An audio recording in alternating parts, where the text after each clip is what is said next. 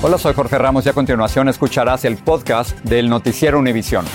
Bienvenidos, soy Ilia Calderón y estas son las historias más importantes del día. Viernes 26 de noviembre y estas son las principales noticias. Sin las aglomeraciones de otros años y la competencia del comercio en línea, millones de personas salen de compras aprovechando las tradicionales rebajas del Viernes Negro. La batalla contra el coronavirus parece no tener fin. Ahora surge en Sudáfrica la variante Omicron con varias mutaciones, lo que preocupa a los científicos. Pero ahora está otra vez volviendo a tiempos anteriores.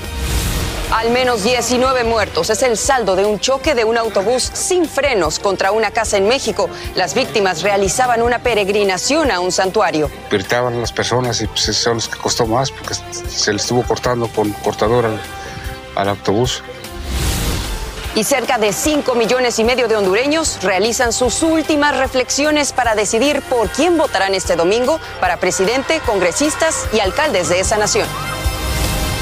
Este es Noticiero Univisión con Jorge Ramos e Ilia Calderón. ¿Qué tal? Muy buenas tardes, bienvenidos. Les saluda Paulina Sodi. Arranquemos con las noticias y vamos a comenzar con las ventas por el Viernes Negro, o conocido también como Black Friday, porque este mediodía, desde este mediodía, tanto las ventas en línea como físicamente en las tiendas ya estaban registrando un aumento del 12%. Esto es un 7% más si lo comparamos con el mismo periodo, pero del año pasado. Y a esta hora, pues los descuentos continúan, así que las cifras podrían ser históricas. Fabiola González tiene más detalles esperando en fila y entrando ordenadamente, sin los atropellos de años pasados. El tradicional Viernes Negro regresó con buenos modales. Estaba respetando, yo intenté venir temprano para no hacer filas, para evitar aglomeración y me fue muy bien. llegué a las ocho y media y me fue muy bien, la verdad. Las ofertas empezaron hace una semana por internet, pero como la pandemia lo dejó sin Black Friday el año pasado, hoy Frank Calderón quería ver los productos en persona. Este es el único día que va a dedicar, ya hay que controlar, sino gastar más de lo necesario. Este año el estadounidense promedio gastará casi mil dólares en compras navideñas. Hasta el momento llevo como 500, 600. Y me faltan cosas, sí, me faltan todavía los tenis. Pero los analistas dicen que se fijen los precios. Con la tasa de inflación más alta en los últimos 30 años y los problemas de la cadena de suministro, hoy los consumidores pagarán entre 5 a 17% más por productos como juguetes, ropa y electrodomésticos cuando se compara con precios del año pasado. Los productos de belleza son los que menos rebajas ofrecen. Viene por la base de Christian Dior y mi crema de mi cara y ya tú sabes, me pasé. ¿Te pasaste? Claro, de la lista. ¿Cómo cuánto te pasaste? Uh, como 400 gasté. Chaquetas, cosas que conseguía como un poquito más económicas y de pronto este año están como en, como en el mismo precio. Algunos productos son más difíciles de obtener, dice la CEO de Best Buy, algo que siempre afecta a la compra de aparatos electrónicos o teléfonos. Aunque no todos los lugares lo requieran, el uso de cubrebocas se vio en varias tiendas. Como todos, unos utilizan mascarilla, otros no, entonces no se puede obligar creo que a nadie. Investigue y busque los mejores precios porque las ventas continuarán hasta el lunes cibernético. En Nueva York, Fabiola Galindo, Univisión. Pero en medio de esta locura por las compras, pues también hay miedo de que continúe la racha de robos registrada en los últimos días y cometidos por bandas de delincuentes. Estos llamados asaltos express han ocurrido principalmente en tiendas de lujo ubicadas en Illinois y en California, por lo que las autoridades de esos estados ya han redoblado la vigilancia. David Palomino desde Chicago nos informa. Continúan los robos a tiendas durante esta temporada de compras navideñas. En la madrugada de este viernes negro, en la ciudad de Chicago, en cuestión de una hora, tres diferentes tiendas fueron asaltadas por delincuentes. Este tipo de robos relámpago también se ha registrado en ciudades como Oak Brook en Illinois, San José, Los Ángeles y Santa Rosa en California. Tiendas Louis Vuitton, tiendas Apple, centros comerciales y hasta pequeños negocios son objetivo de estos ladrones, quienes tienen en común la misma modalidad, bandas organizadas que actúan en cuestión de minutos y huyen en diferentes vehículos. En Chicago, en el corredor comercial del centro de la ciudad, las autoridades han tenido que redoblar la seguridad durante el Viernes Negro. Sí, hay muchos policías en el área, sí me siento segura, me siento tranquila. Pues tranquilo, mucha seguridad, hay mucha policía, ya tengo como unos 30 minutos caminando y está tranquilo. Así transcurre la jornada del Black Friday en las grandes ciudades del país. Bajo fuerte presencia policial, a fin de garantizar la seguridad tanto de compradores como de los dueños de negocios.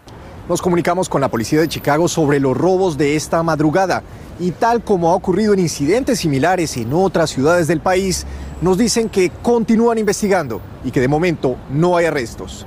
En Chicago, David Palomino, Univisión. Cambiamos radicalmente de tema porque la pandemia de COVID-19, señores, no está dando tregua. El mundo está en alerta tras el descubrimiento de una nueva variante que surgió en Sudáfrica y que ya presenta varias mutaciones, lo que la hace aún más peligrosa. Esto ha llevado a varios países, entre ellos Estados Unidos, a prohibir los viajes desde y hacia Sudáfrica y otros seis países vecinos. Guillermo González tiene más detalles sobre esta difícil situación. El hallazgo de Omicron, la nueva variante del COVID en Sudáfrica, encendió nuevamente las alarmas tanto en Europa como en los Estados Unidos. Aunque aún se conoce muy poco acerca de ella, los científicos creen que tiene un gran número de mutaciones, algunas de las cuales pueden ser preocupantes. Tomará algunas semanas para que podamos entender el impacto que esta variante tiene. Hay estudios en desarrollo que mostrarán el nivel de mutaciones y cuán transmisible es, decía más temprano el vocero de la Organización Mundial de la Salud, tras confirmar que los científicos están monitoreando muy de cerca el desarrollo de la nueva variante.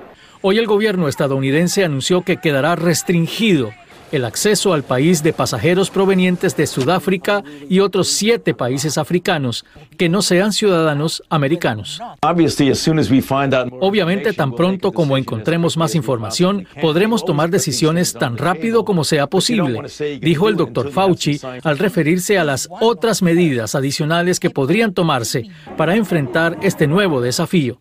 Mientras en Europa varios países han anunciado el regreso a nuevas restricciones, al tiempo que los índices de contagio con las demás variantes siguen en aumento.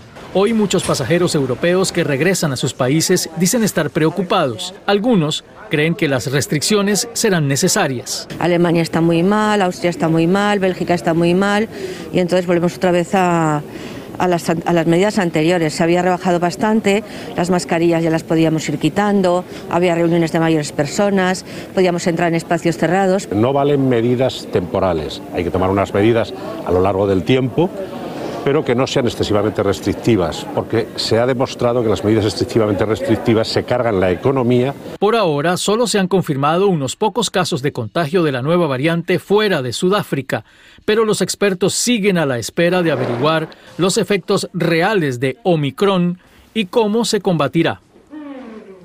Guillermo, me imagino que en Sudáfrica hay una gran preocupación por esta nueva variante, ¿no? Paulina, pues el gobierno sudafricano ha dicho que, que, debido a que esta nueva variante fue detectada hace muy poco, todavía no existe ninguna evidencia científica que pueda determinar si es más contagiosa o es más agresiva. Regreso contigo. Seguiremos atentos a este tema. Muchas gracias por el reporte, Guillermo. Buenas noches.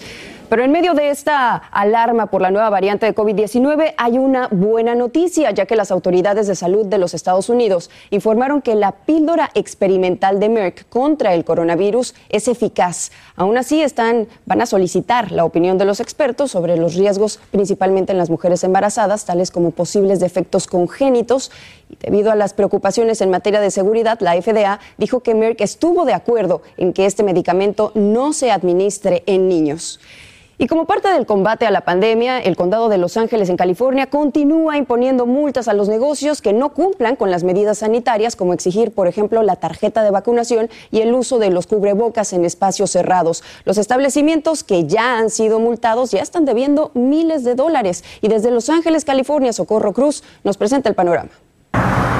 El condado de Los Ángeles ha emitido más de 1.500 citaciones a restaurantes que han desafiado las órdenes de salud relacionadas con esta pandemia. Yo le entiendo por qué hacen este. Mira, somos gente de trabajo, es un negocio de sin clientes, no hay ganancia. Nir es propietario de la góndola en Beverly Hills y nos dice que durante lo peor de esta pandemia sus pérdidas fueron casi al punto de no reabrir nunca más las puertas de su negocio que tiene más de 30 años. Él fue uno de los que pidió poner mesas en las calles y atender a los comensales para sobrevivir. Es como jugando en Las Vegas. Voy a ganar o voy a perder hoy mi negocio. Así fue. Dice que lo más desesperante es que son muchas reglas a seguir y los distintos departamentos del condado y la ciudad entre sí las desconocen. Si le hablas al health Health Department, le hablas al, al Beverly Hills, a la ciudad, nadie sabe las reglas. Hay un grupo mínimo de negocios que no han respetado las reglas, entre estos Novo Café, que de acuerdo a los récords del condado de Los Ángeles debe 86 mil dólares en violaciones.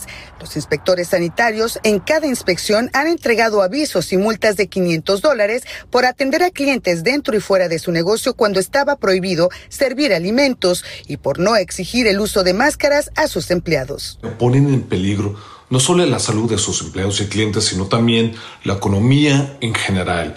Y si los dueños se rehusan a pagar las multas, deben cerrarlos. Kevin de León dice que se trata de dueños de negocios egoístas. Lo que no queremos es que el virus se multiplique y las personas se enfermen de nuevo y provoquen más cierres.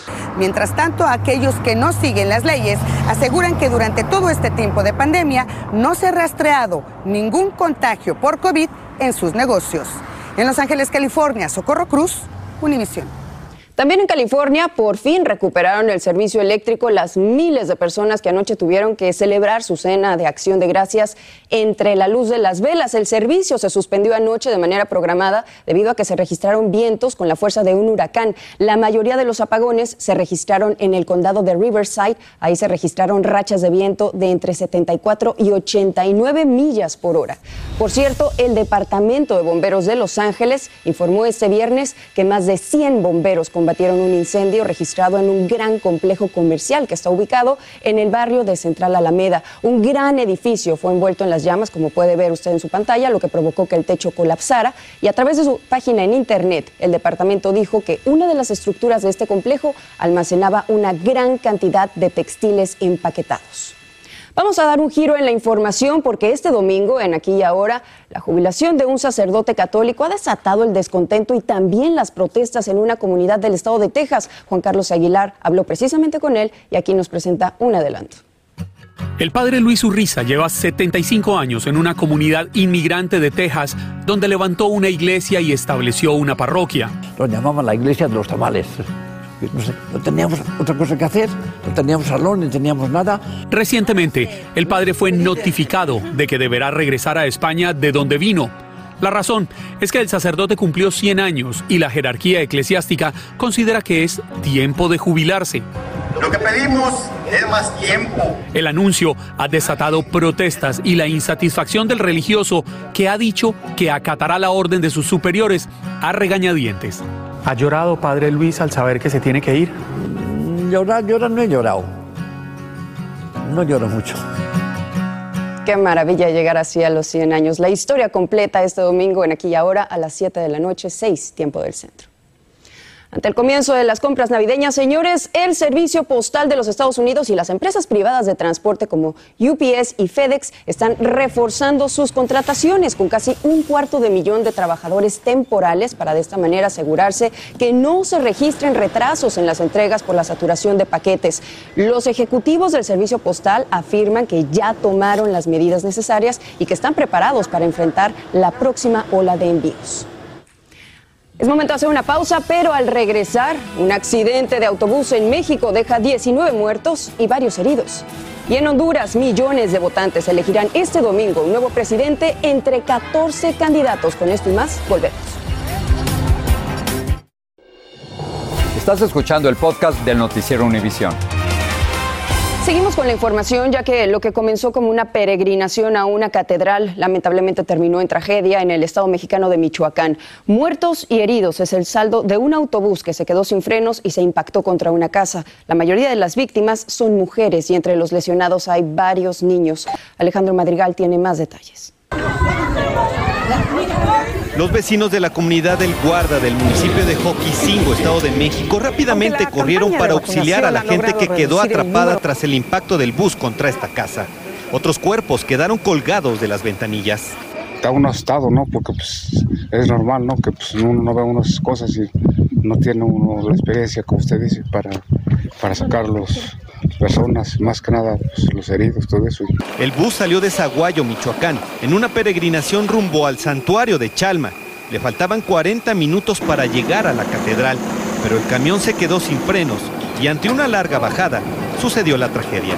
Ahí vivían, es mi papá y mi hermana, actualmente están bien, sí, pero pues queremos que nos apoyen con los daños que se hicieron. Son tres accidentes ya de, de este tipo, muy feos.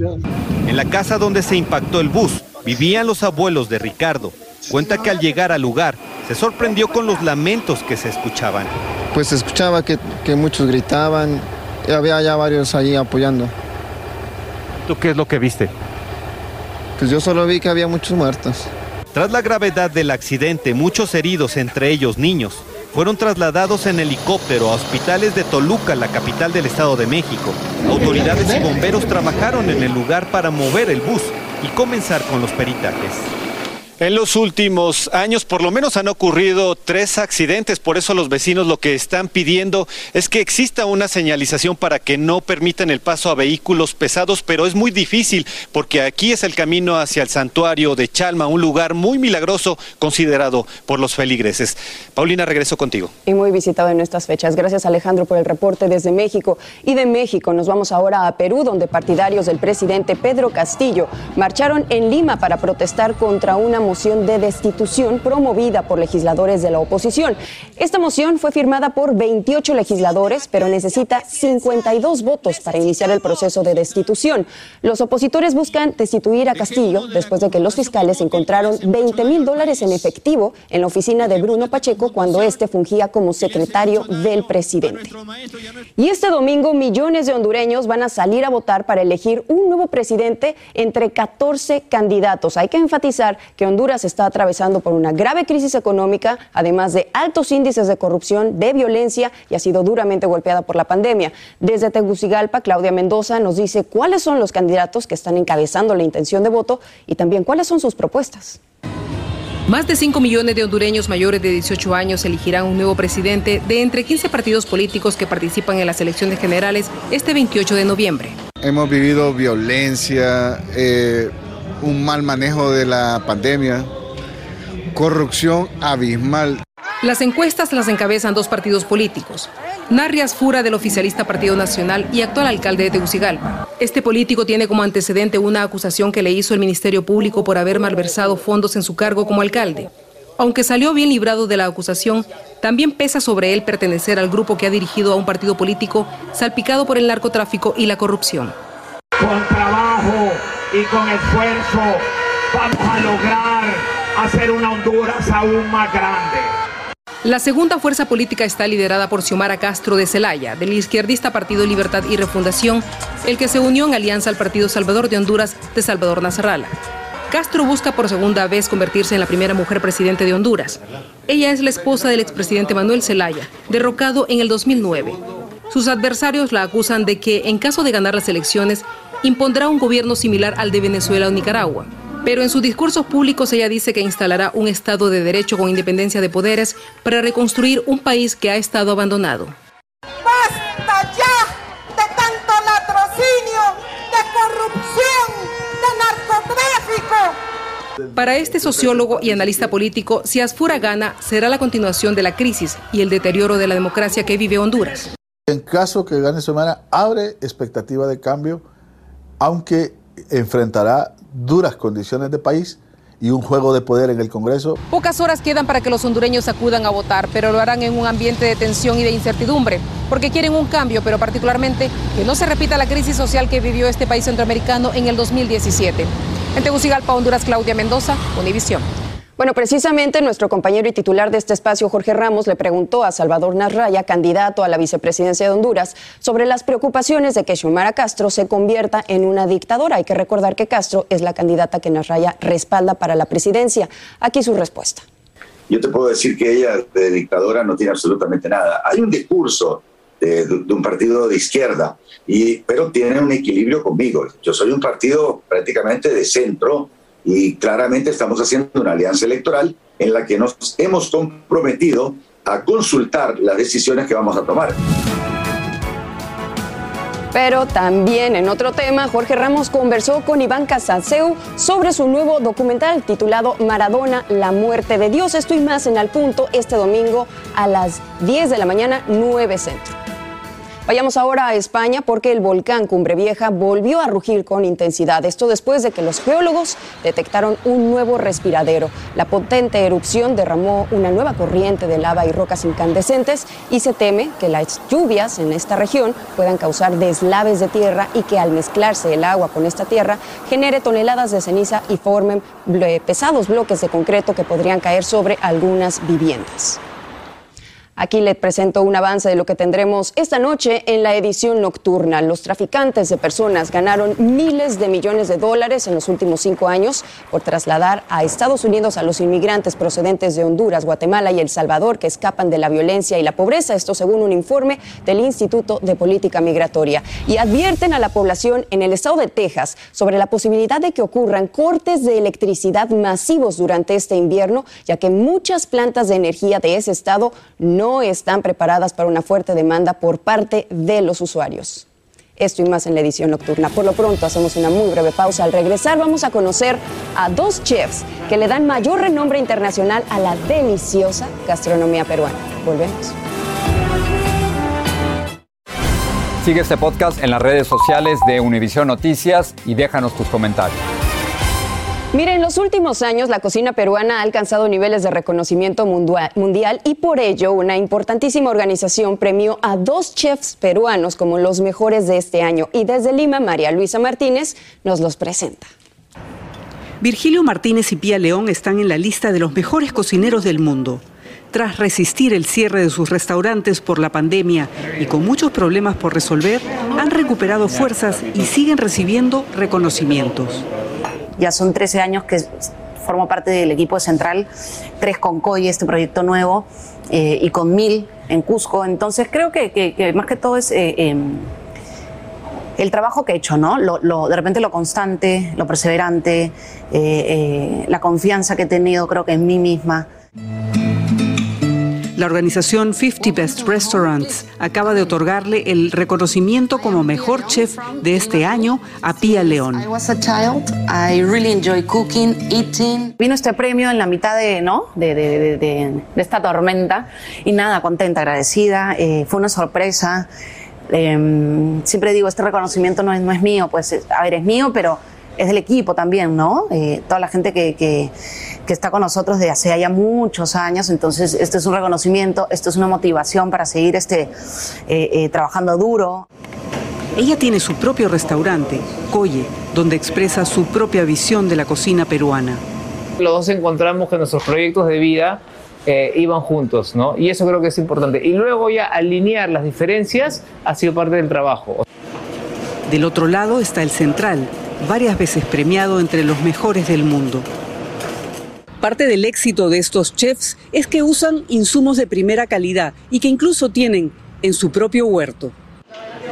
A fin de cuentas, lo que han logrado es que sus sueños se junten.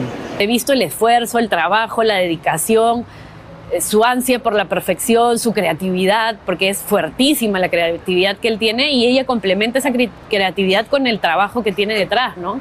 En Lima, Perú, María Luisa Martínez, Univisión. Hasta aquí las noticias, nos vemos en la edición nocturna. Buenas noches.